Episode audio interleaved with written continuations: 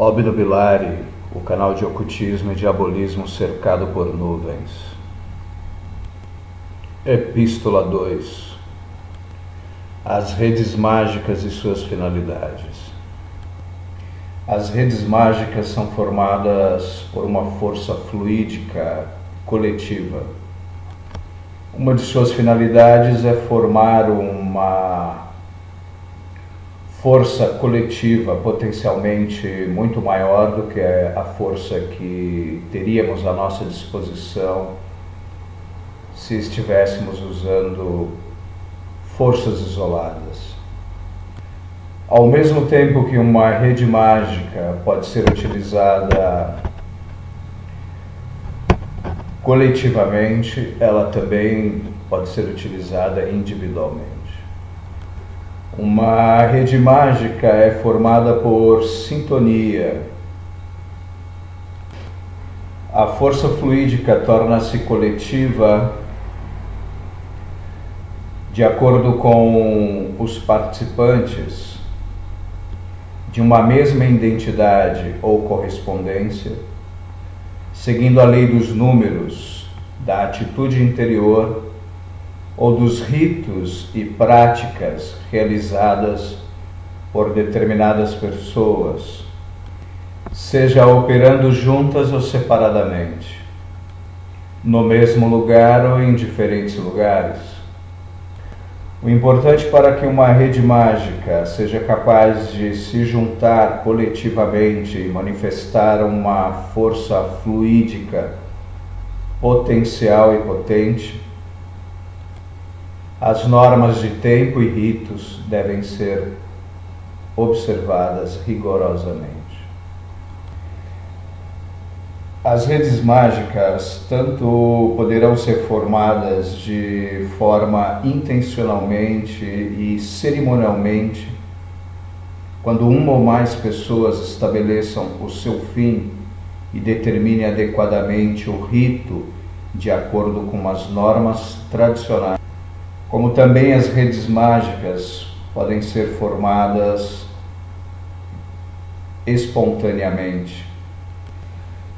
As, rede, as redes mágicas formadas de maneira espontânea, é possível que os seus participantes que se juntaram a ela por estarem na mesma frequência ou vibração não saiba que pertencem a ela. Pelo menos não conscientemente. E sendo assim, a frequência vibracional de cada indivíduo possibilita de maneira espontânea que ela estabeleça ou se junte a uma rede mágica correspondente à sua própria vibração e frequência, independentemente das distâncias temporais e espaciais. A força fluídica ou densa de uma rede mágica constitui um verdadeiro ente próprio a serviço de quem as formou. Este ente poderá ser chamado de egregor, do grego guardião. Este, este guardião pode projetar-se em uma figura psíquica. Esta figura psíquica está estreitamente ligada aos símbolos e às fórmulas que uma certa comunidade ou coletivo escola ou tradição iniciática tenha utilizado para fixá-la. Em sendo assim, pode ser que o simples ato de traçar alguns signos tradicionais ou simplesmente pronunciar nomes ou realizar evocações e invocações em circunstâncias aptas Ainda que esse ato parta do profano, pode provocar fenômenos de iluminação ou de escurecimento, incluindo fenômenos de aparições ou de realizações aparentemente inexplicadas.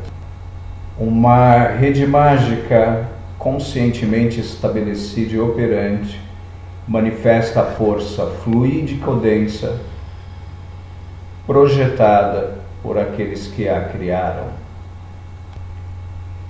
A rede mágica, também conhecida como coagulação energética astral, e ela poderá ter um sistema hierárquico próprio, um sistema mágico próprio,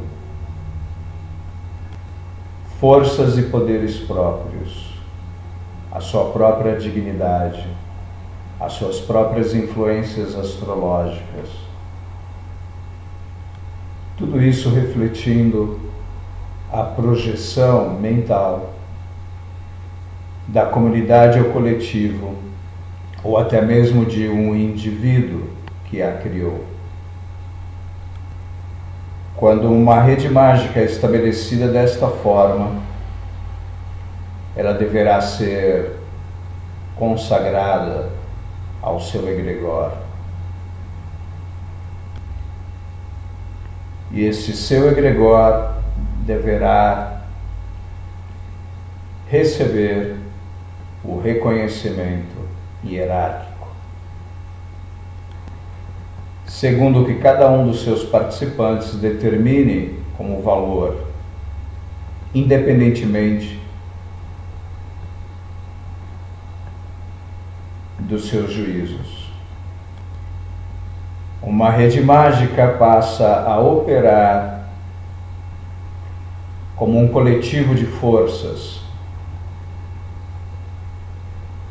capaz de ser direcionada para o propósito daqueles que a criaram. A rede mágica é dinâmica, orgânica, e sistêmica.